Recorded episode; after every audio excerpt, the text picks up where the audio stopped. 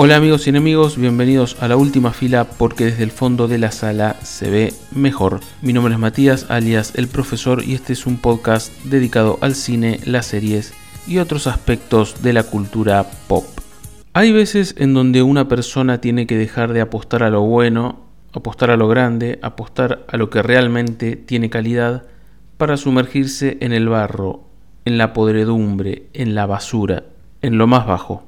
En épocas de Marvel, DC, el Monsterverse y tantas otras grandes producciones que gastan millones de dólares y tienen efectos visuales conmovedores, a veces conviene ver la otra cara. Aquellas películas que son... Bueno, basta de tanta cháchara, vamos al grano. Para este episodio decidí mirar tres películas de la infame productora The Asylum, famosa por sus mockbusters de bajo presupuesto con títulos que copian películas que son éxitos. Más allá de la experiencia en sí, decidí verlas para ver si son tan malas como dicen o si tienen algo que valga la pena. Obviamente que todo esto va a ser con spoilers, pero ¿a alguien realmente le importa los spoilers de esta porquería? Al mal paso darle prisa, así que sin más prolegómenos, vamos al tema. Para el que no sepa de qué hablamos, The Asylum es una productora y distribuidora cinematográfica estadounidense dedicada al cine de bajo presupuesto y directo a video. Y este bajo presupuesto incluye a los actores que por lo general son bastante desconocidos y no siempre con mucho talento, y especialmente se refiere a los efectos audiovisuales que generalmente dan pena. Nació en el año 97, durante años no tuvo mucho éxito, hasta que en 2005 encontraron la vuelta de tuerca con una estrategia muy inteligente pero a la vez una bajeza. Lo que hacen es producir películas que tienen títulos y generalmente también premisas parecidos a películas de los grandes estudios. En 2005 salió La Guerra de los Mundos de Spielberg y ellos hicieron su versión berreta y barata que también se llamaba La Guerra de los Mundos y esa fue su gran presentación.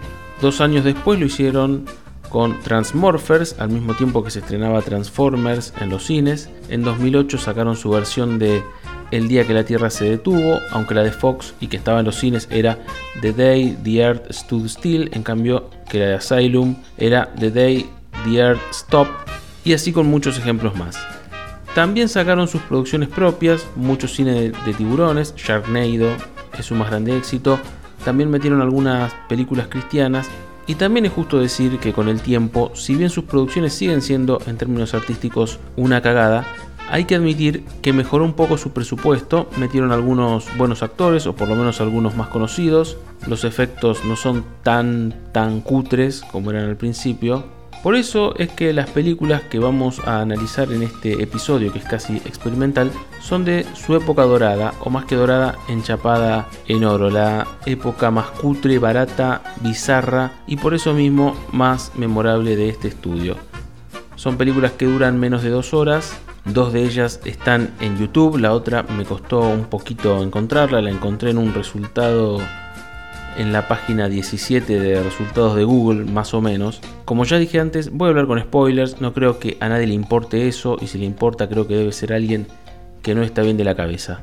Comencemos entonces con los análisis de estas tres memorables obras de arte. Bueno, empezamos nuestro recorrido con la que probablemente sea la película más famosa de estos estudios. Estoy hablando de Transmorphers que es del año 2007, que se estrenó casi en paralelo con la original de Michael Bay, va, original, con la más conocida de Michael Bay. Vamos a ver cuál es su reseña en IMDB. Mm, bueno, acá dice, una raza de robots alienígenas han conquistado la Tierra y forzaron, y han forzado, mejor dicho, a la humanidad a vivir en la clandestinidad, sería más o menos la traducción. Continúa con que después de 400 años un pequeño grupo de humanos desarrolla un plan para derrotar a los invasores mecánicos en la batalla final entre el hombre y la máquina. Pavada de sinopsis.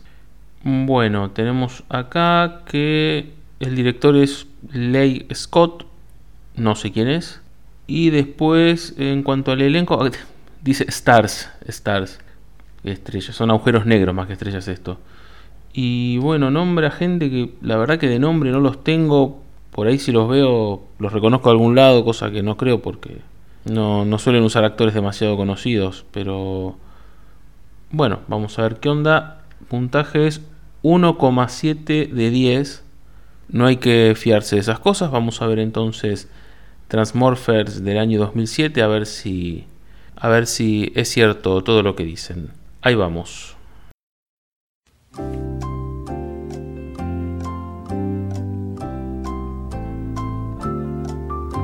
Bueno, terminé de ver Transmorphers. Em, ¿Cómo definir esto? A mí la saga de Transformers, la posta, la de Michael Bay, me pareció siempre una completa aberración. La 1 me parece malísima, la 2 me parece mucho peor, la 3 ni la terminé de ver de lo mala que era, no vi la 4, no vi El último caballero o no me acuerdo cómo se llamaba la quinta, sí me gustó Bumblebee, pero es un spin-off. Volviendo a Transmorphers, es mala, realmente es mala, pero en su favor hay que decir que yo no creo que Michael Bay, con bajo presupuesto, hubiera hecho algo demasiado distinto. Con esto quiero decir que es una mala película, pero no está muy lejos de la película de la que intenta colgarse. ¿De qué trata Transmorphers? En el año 2014 nos invade una especie de raza alienígena robot que destruye todo. La destrucción es básicamente fotos de ciudades del mundo con un filtro sepia a la que se les agrega un efecto de explosión baratísimo. Pasa un tiempo, estos robots alienígenas eliminan al 90% de la población mundial en unas pocas horas.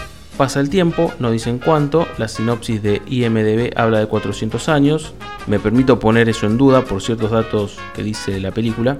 Los aliens estos hacen no sé qué cosa en la atmósfera, que tapa el sol y la civilización humana pasa a vivir bajo tierra. ¿Cómo hizo para sobrevivir la civilización sin el sol? ¿A quién le importa?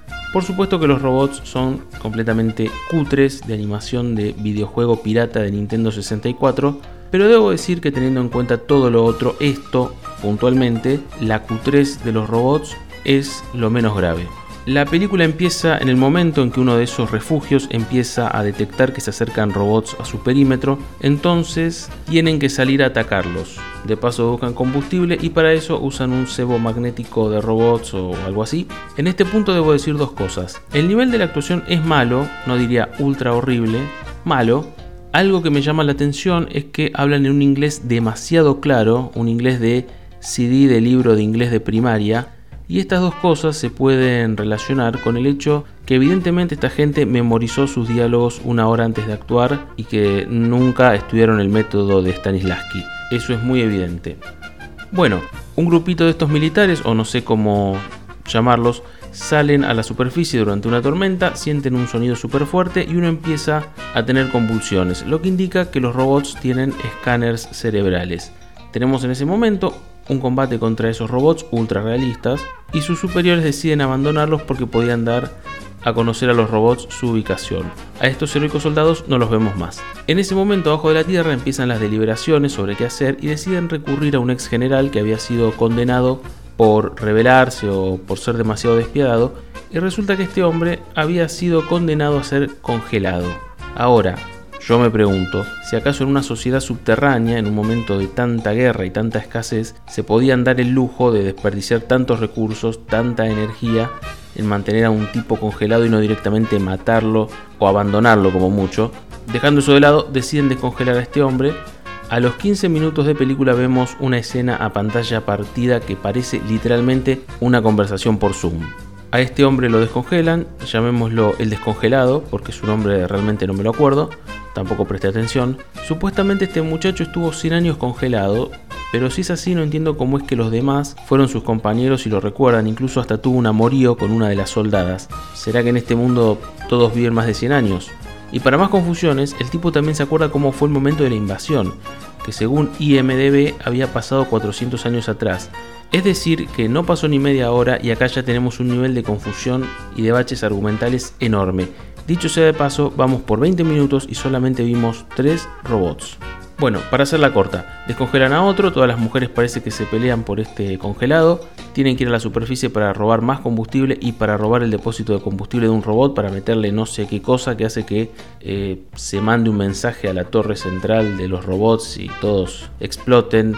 No me pidan que sea muy detallista, por favor. Vemos tiroteos de rayos láser, pero muy, muy, muy baratos. El arma especial de nuestros héroes es un frisbee explosivo, repito, un frisbee explosivo. Vemos incluso combates aéreos hechos con algún motor gráfico de Commodore 64. Y los robots no solo son poco realistas, sino que tampoco están bien dibujados porque no respetan ninguna escala. Los que están lejos no se ven ni más oscuros ni más chicos que los que están cerca, no tienen sombras, está lloviendo torrencialmente pero ni se mojan. Em, ¿Qué más?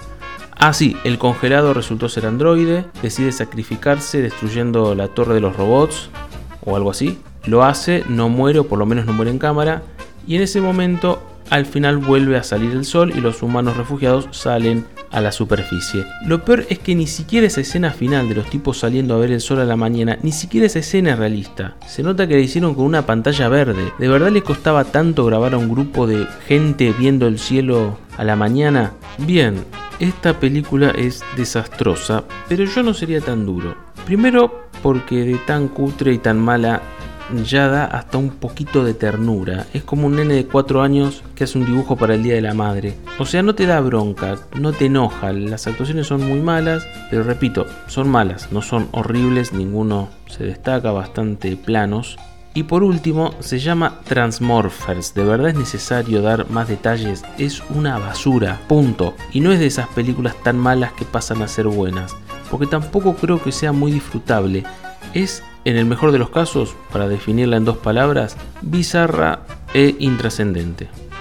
Y bien, ahora vamos a seguir con nuestro recorrido cinematográfico. Ahora vamos a ver una que se llama Alan Quatermain and the Temple of Skulls, que sería Alan Quatermain y el Templo de las Calaveras. Es obvio que es un plagio a Indiana Jones y el Templo de la Calavera de Cristal, ni siquiera se esfuerzan en tratar de poner nombres parecidos. Y en este caso están apelando a algo del conocimiento público, porque Alan Quatermain es un personaje de aventuras de finales del siglo XIX, de una serie de novelas. De, la primera era Las minas del rey Salomón, creo que hubo otras más. El nombre del autor te lo debo, porque ahora no me lo acuerdo. Bueno, aquí no solo plagiaron una película, sino que también un libro. Creo que hay una película en los 80 de Alan Quatermain. Después voy a investigar un poco más. Bien, la sinopsis dice Alan Quatermain ha sido reclutado para liderar una expedición en busca de un tesoro legendario en el interior de África. Debe evitar peligros ocultos. Bueno, lo que se dice una sinopsis bastante específica, bastante detallada. Creo que el 50% de todas las películas de aventura y de todos los videojuegos de aventura tienen la premisa similar, así que esto no dice mucho, vamos a ver la película. El director es Mark Atkins, que no sé quién es. Y a ver, entre los actores, si conozco alguno. Mm, no, tampoco.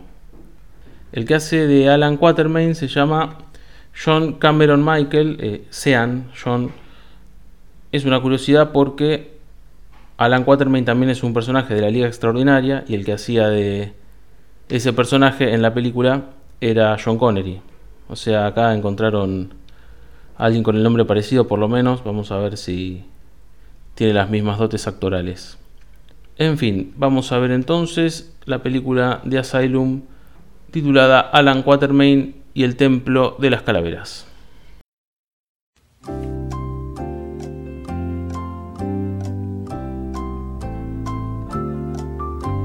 Bien, primero dos aclaraciones. La primera es que el autor de Las Minas del Rey Salomón es el británico H. Rider Haggard. La segunda es que sí hay una película sobre Alan Quaterman de los años 80 que no vi, protagonizada por Richard Chamberlain. Volviendo a esta película, a Alan Quaterman y el Templo de las Calaveras, a pesar que esta película de, Asylum dice basarse en este libro, no hace falta ser muy pícaro para darse cuenta que es un choreo de Indiana Jones, más precisamente de la cuarta, Indiana Jones y el reino de la calavera de cristal, que para mí es un crimen. La metáfora que usaron en South Park es la adecuada sobre lo que Lucas y Spielberg hicieron con el querido Dr. Jones. Yendo a lo que nos interesa, Alan Quatermain y el Templo de las Calaveras esta sí que es realmente muy mala, de verdad. Ya es hasta ofensivo lo mala que es. Transmorphers era mala, pero inofensiva. Esta película es demasiado horrible, en todo sentido. Yo pensaba que no iba a ser tan mala al no tener el lastre de los efectos especiales cutres de robots, quizás iba a ser mejor, o por lo menos iba a ser menos pretenciosa, pero me equivoqué. Es mucho peor. Esta película se sitúa en Sudáfrica, comienza con una imagen anterior a los eventos de la película, aparecen dos exploradores que encuentran un mapa que los lleva a las legendarias minas del rey Salomón. Uno de ellos lo parte en dos, se pelean, después uno lo persigue al otro. A los 5 minutos hay una escena en la que uno intenta saltar en caballo un precipicio, que yo no sé si es más berreta el precipicio hecho con Photoshop o el efecto que hicieron para que el caballo salte. Pero bueno, aparece una tribu, los pedazos del mapa salen volando y eso nos sitúa en el presente, digamos. Esto sería en épocas del nazismo, como las películas de Indiana. Aparece Alan, un personaje que debe hablar cinco oraciones largas en toda la película. Se encuentra con un líder del Partido Nacionalista Sudafricano que resulta ser medio neonazi, que le quiere comprar la mitad del mapa porque Alan tiene una mitad del mapa. Este tipejo, este malo, este supremacista blanco, es el peor actor que vi en mi vida. Tommy Wasu es Daniel Day-Lewis al lado de este personaje. Este nazi es el malo que quiere llegar a las minas, en tanto que Alan también quiere, y para eso recibe la ayuda de dos integrantes de la nobleza británica, un hombre y una mujer que son hermanos, no me acuerdo si eran condes, duques o qué carajo. Y ahí empiezan sus aventuras. Algunos highlights de esta peliculita. A lo largo de la película vemos distintas tomas de la selva o de animales sin contexto alguno. Hay una en donde supuestamente se enfrentan a un rinoceronte, pero nada, ni siquiera lo ven cerca. Todas estas imágenes seguramente sacadas de algún documental de los años 60. A los 22 minutos hay una escena en un tren, un tren de dos vagones que se nota muchísimo que debe ser el tren de algún museo o algo así, porque aparte que es muy chico, apenas si anda a un centímetro por hora. El noble tiene la otra mitad del mapa. Alan tiene una criada que es africana, que supuestamente habla con un acento medio zulú, pero a mí me pareció más un mal alemán que otra cosa. Esta mujer después va a ser importante, por eso la nombro. En el minuto 33 enfocan una bañadera, no sé por qué. A todo esto el nazi los persigue, hay algunos tiroteos con pistolas que disparan polvo y un sonido de disparos agregado que sería más realista si alguien dijera pum pum. En el minuto 38 el noble dice que Salomón gobernaba en África del Norte, se ve que Israel está en el norte de África y recién nos enteramos. A todo esto van caminándose las minas, nunca dicen cuánto tiempo, si llevan una hora, dos horas o cuatro días caminando. Mientras caminan pareciera que pusieron el micrófono al lado de sus zapatos porque se escuchan más fuerte las pisadas que lo que hablan. En medio de la travesía los captura una tribu nativa. Ahí tenemos como 5 minutos de relleno de mujeres bailando en toples haciendo algún ritual, los llevan con el líder de la tribu que los quiere esclavizar y castiga a uno de sus soldados como ejemplo, para mostrarles el castigo ejemplar. Y acá me quiero detener. A la hora con dos minutos está la escena en la que este jefe se pone alguna garra misteriosa y le arranca la cabeza a uno de sus soldados pido por favor, si quieren no miren la película, pero miren esa escena, repito, en la película una hora con dos minutos, miren esa escena que es lo más de lo más. Para que esto no se largue, la hago rápida. Resulta que esta tribu estaba confabulada con el nazi, el supremacista blanco de antes, que los traiciona, mata al líder de la tribu y se elige él como líder, pero la criada de Alan, que era africana, resulta que era la auténtica reina de esta tribu. Bueno, en fin, el nazi se lleva a la señorita noble a las minas, Alan va a rescatarla a una cueva hecha con un mal Photoshop y una pantalla verde que se nota mucho, en donde sobrevuelan pájaros que hacen ruido de murciélago. Hay otro tiroteo tan malo como los anteriores. De la nada hay un terremoto, Alan se pone una garra de esas y le saca la cabeza al nazi en otra escena bizarra memorable. No extraen los tesoros, por lo que esta expedición fue totalmente al pedo, pero vuelven a la tribu y se encuentran con la reina excriada y todos se ponen a reír. Esta película es muy mala, muy, muy, muy, muy, muy, muy, muy, muy mala. No hay por dónde salvarla. No es entretenida, es aburrida. En este caso, sí las actuaciones son de lo peor que se haya visto. Los pocos efectos visuales que hay dan mucha vergüenza ajena. Definitivamente esta película entra entre las peores que vi en mi vida. Hasta ahora por lejos es mucho peor que Transmorphers, sin duda, muchísimo peor. y hay que hacer mucho mérito para eso. Bueno, vamos por la tercera, a ver si subimos un poquito el nivel. Esta se llama Street Racer, es del 2008. A pesar que su nombre remite a Speed Racer, es decir, a Meteoro, en realidad, por lo que tengo entendido, es una, un mockbuster de Rápido y Furioso.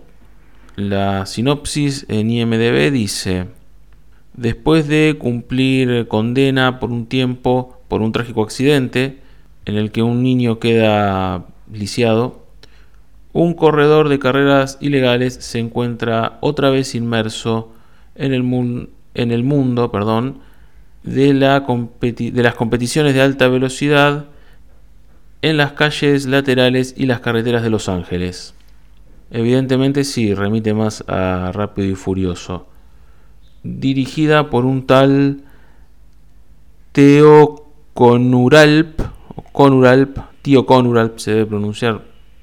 Tampoco sé quién es y bueno, obviamente del, del elenco tampoco conozco a nadie. Seguramente vea alguno de las otras películas acá.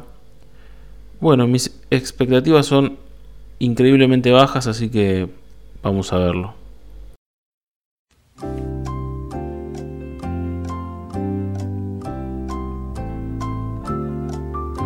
Vamos con la reseña.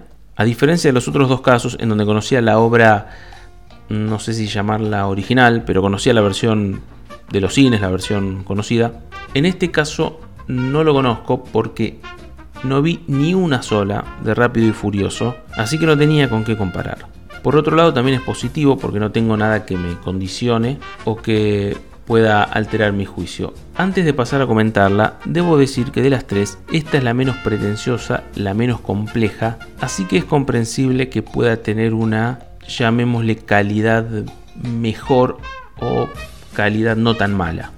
Es la historia de un joven llamado Johnny Wayne que corría picadas en la calle hasta que un día atropella a un auto en donde iba un padre con su hijo y al niño lo deja paralítico. En el minuto 2 tenemos la escena del accidente que es muy mala, es completamente patética. Segundos antes, el auto del padre y del hijo se iba por la banquina. Acá aparece en medio de la calle, totalmente quieto, apagado, sin nadie adentro, y encima el auto ya está hecho mierda, con las ventanas rotas, y el auto que lo choca, donde supuestamente iba el corredor de picadas, también está vacío. Dos minutos y ya arrancamos fuerte. Pasan cinco años, anunciado con letras de Movie Maker de Windows XP, Johnny sale en libertad condicional, pero el comisario corrupto le ordena seguir corriendo picadas por dinero, que obviamente era dinero para el comisario. Johnny consigue trabajo en un taller mecánico que está en medio de un depósito de chatarra, se hace un amigo nuevo, otro empleado, conoce a su jefe, que al principio parece malo y después se hace bueno, que actúa tan mal o peor incluso que el nazi de la película anterior, por eso ambos comparten el lugar como la peor actuación que vi en mi vida. A su vez, Johnny tiene que hacer trabajo comunitario en un hospital y allí se encuentra con el niño que atropelló, que quedó paralítico, y se hacen amigos porque el pibe no sabe que él fue el que lo atropelló. Y además, Johnny empieza a tener onda con la hermana de este chico. En general diría que no son tan malas las actuaciones, sacándola del jefe de Johnny, que además lo entrena en una pista de karting. Después voy a volver sobre esa pista. Sacando ese personaje que actúa de forma criminal, el resto no lo hace tan, tan, tan mal. Por supuesto que ninguno de ellos ganaría un Oscar, pero para lo que son los parámetros de, de Asylum y para todas las películas que estuve viendo, realmente no es tan espantoso su trabajo. Lo que sí es que estamos llenos de estereotipos. Los malos, los que retan a Johnny todo el tiempo, son el líder, que es uno presumido, el típico bully que en la secundaria era el chico de onda, que tiene una novia sexy, que es la que baja la bandera en las carreras, y tiene de amigo a un afroamericano, el típico motherfucking nigga bro, que usa billetes enrollados. Highlights de esta película. Johnny corre una carrera contra el motherfucking nigga que dura literalmente menos de un minuto y gana. Cuando corre contra la novia sexy del, del otro, gana ella. El jefe echa a Johnny por las picadas, pero después lo recontrata, lo entrena en una pista de karting. Acá lo interesante es que salvo en una escena en la que el karting está quieto, en todas las otras, quien sea que lo maneja no se saca el casco, lo que indica que obviamente no era el actor protagónico el que lo manejaba. El jefe, el mal actor, empieza con varias explicaciones técnicas sobre cómo girar, cómo encarar o no sé qué cosa, obviamente de relleno. Y Johnny y su compañero de trabajo tienen que refaccionar un auto para la carrera. Obviamente que vemos al auto primero hecho pelota, sin ruedas, sin vidrio, sin nada, y tres doritos después es un fierrazo que no lo podría manejar ni Louis Hamilton. A todo esto, el padre del pibe atropellado reconoce a, Johnny. La hermana del pibe que tenía onda con Johnny le dice que se vaya de sus vidas. El pibe, entonces, el paralítico, entonces vuelve a no caminar y no querer intentarlo porque se ve que, Johnny era su ángel de la guarda. Cuando va a llegar la carrera final entre el protagonista y el malo, el comisario le dice a, a Johnny que pierda. Llega la carrera, viene el pibe paralítico junto con su hermana para alentar a nuestro héroe nuestro héroe gana la carrera, sus adversarios lo felicitan y entonces aparece el comisario para matarlos a todos, pero no lo consigue porque un auto, creo que el auto del malo, lo atropella. Acá pasó algo muy interesante. Yo estaba viéndola y en este punto, una hora con 18 minutos, yo pensaba para mí mismo, bueno, la película tiene sus cosas malas, pero al menos no tiene ningún efecto visual demasiado falopa. Me equivoqué, porque en ese minuto, repito, una hora con 18 minutos, lo atropellan al comisario y es una escena tan trucha, tan barata, que da bastante, bastante cringe. Y también las escenas de la carrera en donde se nota que los autos están avanzando despacio, pero mueven la cámara para que simule estar a alta velocidad. En el final, el niño que todavía sigue con problemas para caminar empieza a practicar karting, no sé si es muy recomendable eso, y la última escena muestra a nuestro héroe y a su novia dándose un besito. Esta película, a diferencia de las otras dos, no es densa, no es tan aburrida, de hecho es bastante llevadera. Es mala, pero no es horrible, las actuaciones son malas, pero sacando ciertos personajes tampoco es que destaque por su mal nivel. Los pocos efectos visuales que hay son muy malos. Es una historia trillada y llena de lugares comunes, pero tiene la ventaja de pasarse rápido. Entonces, vistas las tres, Coloco en el tercer lugar a Alan Quatermain y el Templo de las Calaveras, que es una porquería total y nefasta. En el segundo lugar viene Transmorphers, que es mala, muy mala, pero al menos los robots extraterrestres caen un poco simpáticos. Y de estas tres que vi, Street Racer es la menos peor porque es la más entretenida de todas y la que menos basura transmite. De todas formas, si pueden evitar ver estas películas o cualquier otra de The Asylum, es lo mejor que pueden hacer.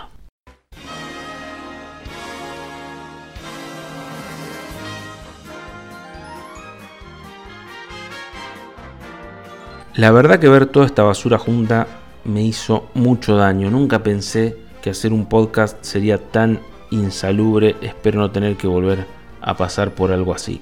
Y bien, amigos y enemigos, esto es todo por hoy. Recuerden que este podcast está disponible en Spotify, en iBooks y en YouTube. Estamos en Instagram como arroba fila podcast. También pueden visitar arroba ultimafila cs, que es donde se suben las reseñas de películas y series y estén atentos que en cualquier momento se viene otro episodio. Que tengan un buen día.